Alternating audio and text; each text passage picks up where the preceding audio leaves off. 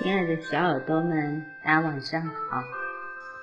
今天想分享一本关于孩子们的书，因为最近我满是烦恼的部分，孩子进入青春期，有时候让我有点变得不知所措，就想到了那一本。听孩子说，胜过对孩子说的这本书，是我的好朋友双双所写的。请听也是爱。在台湾生活的久了，渐渐也有了自己熟识的三二好友，但这延伸出来的友情。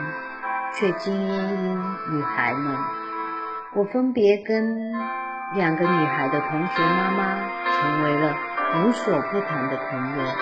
我们偶尔会通电话，节日的时候彼此问候，也会相约在假日去河滨公园野餐。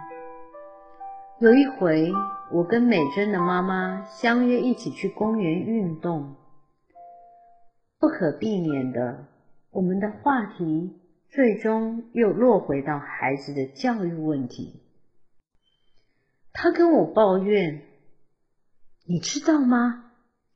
美珍每天放学回来，都是跟我不断重复讲学校发生的一切。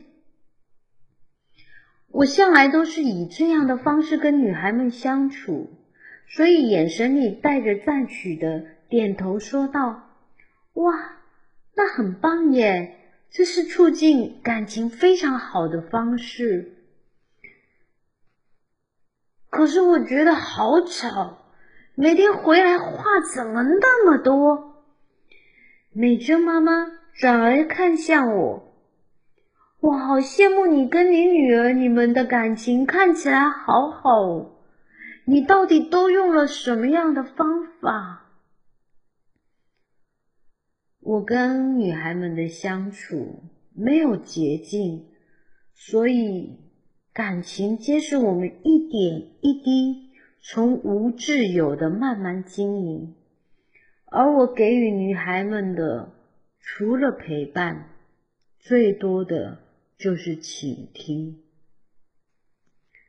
啊，可是我根本就没有那么多的美国时间啊，美娟妈妈。停了停，又说：“是不是听他说，就会慢慢有改善了？”请听不只是听，还有很多的窍门。说完这句话的我，也跟美珍妈妈分享了我跟女孩们之间的一些小故事。就算是跟女孩们相处有道的我。在倾听这件事，也不是每一次都做到尽善尽美。女孩每每回到家，都乐此不疲地跟我不断分享所有的事情。有一次，比姐姐早回来的小女儿回家，又跟我讲了最近重复发生的事情。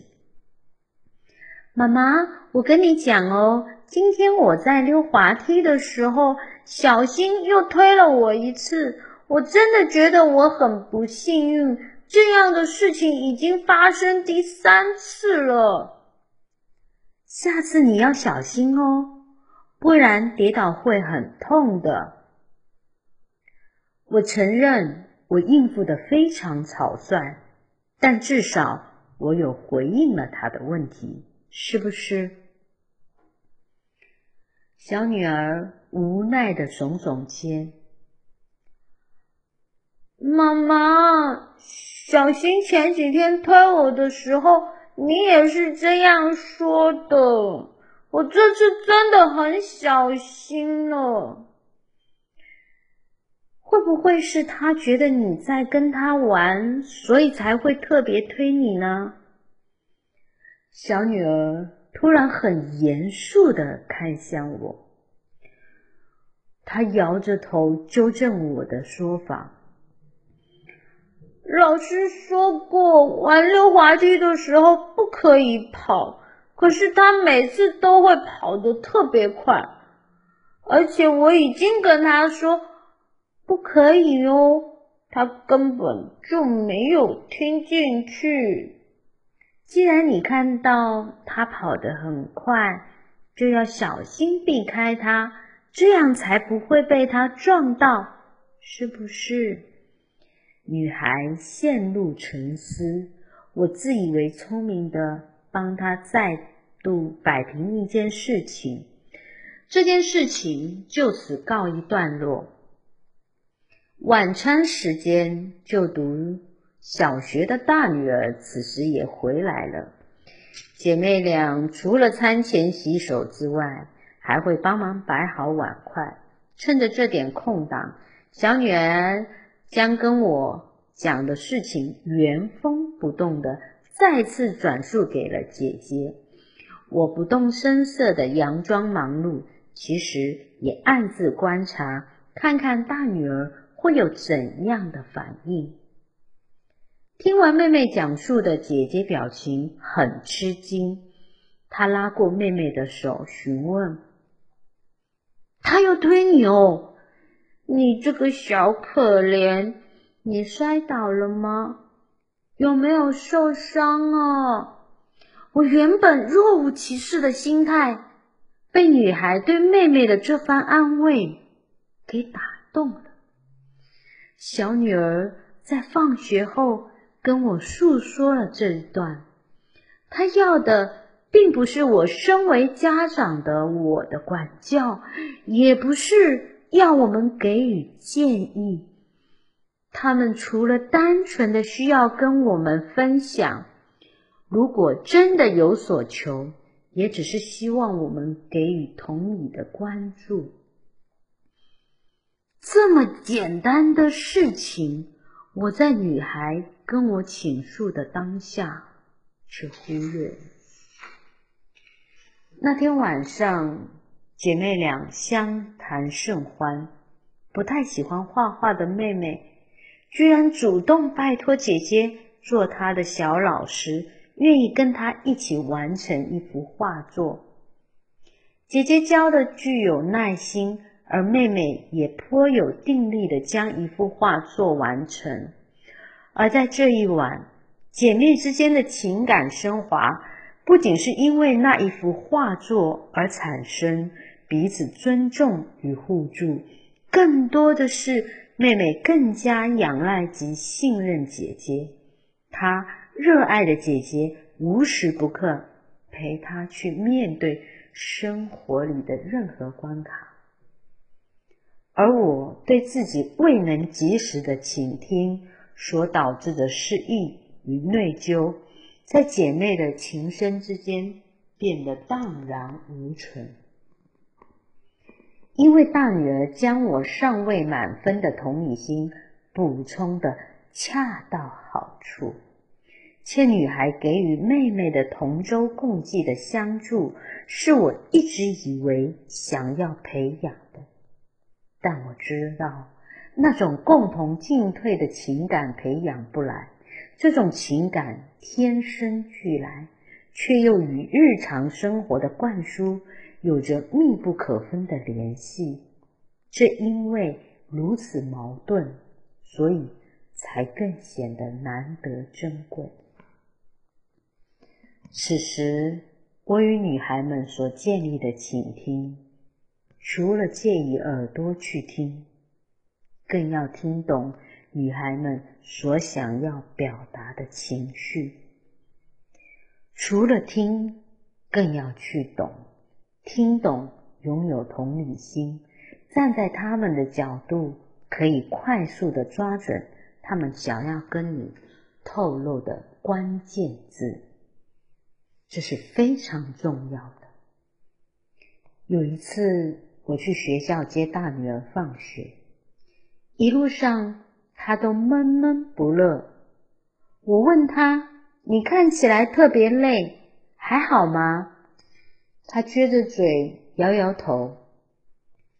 但是不愿意面对我的问题。回到家，女孩坐在沙发里，还是不愿意说话。我虽未勉强她，却告诉她：“妈妈随时都在，只要你想找人聊聊，你随时都可以找我。”直到睡觉前一刻，在我读完睡前故事时，女孩才吞吞吐吐地跟我讲述了今天发生过的事情。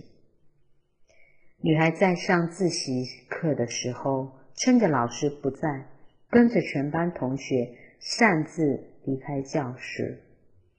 一群同学结伴到每个教室去探看他们的上课实况。这群同学无一幸免的被当班老师罚蹲马步。宝贝，妈妈很开心。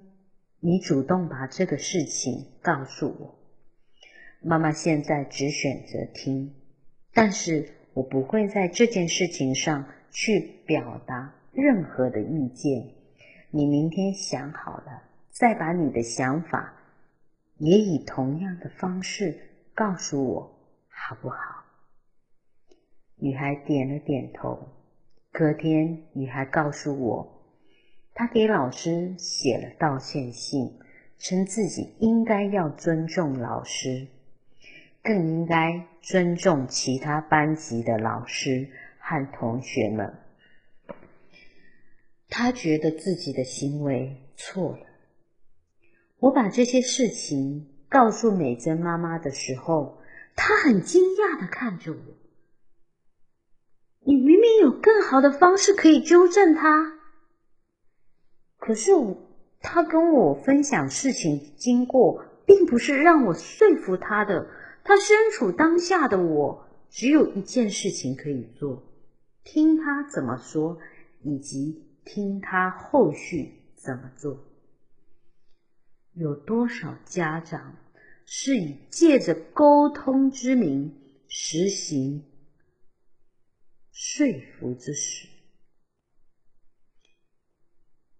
在跟女孩们的相处之中，我日渐行走得意，是因为我知道倾听的最终目的不是说教，更加不是批评。陪伴女孩们的成长，我们总想给她们满满的爱，我们期许这些爱足以让她们去应对生活中的。每一分挫折，而陪伴中必不可缺的一句，非倾听莫属。我们足以看到孩子另一个内心世界，而透过倾听，我们才能毫无障碍地行走于孩子们的内心花园，看见孩子们的。内心缺失，亦或是见证他们因你给予的爱而让内心变得丰盈饱满。今天分享的就是倾听也是爱，就让我想起说，其实我女儿有时候也是会跟我分享。可是我往往做了一个最坏的部分，就是加上了自己的意见。其实，透过双双的这篇文章，让我了解说，其实孩子们真正的内心，他们可能只是想要一个你的同理，或者只是要倾诉一下他的心情，而我可能往往做了一个像美珍妈妈这样子的一个方式，我觉得真的我需要再去检讨。嗯，就像这个双双一样，就是把孩子们的感受做肯定，用同理的方式去。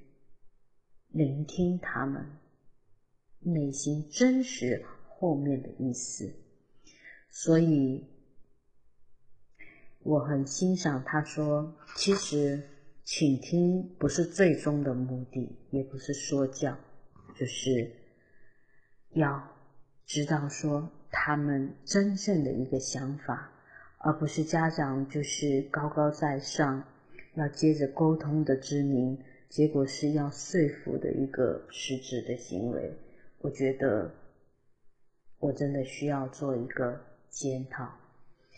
嗯、如果您听到这样子的一个文章，你也是一位爸爸或者妈妈，你也有有一些相同的想法，欢迎你在我的底下留言，告诉我你们的孩子有时候你们是怎么样去应对孩子之间的一个心情的表述。感谢你的收听，我们下期再见。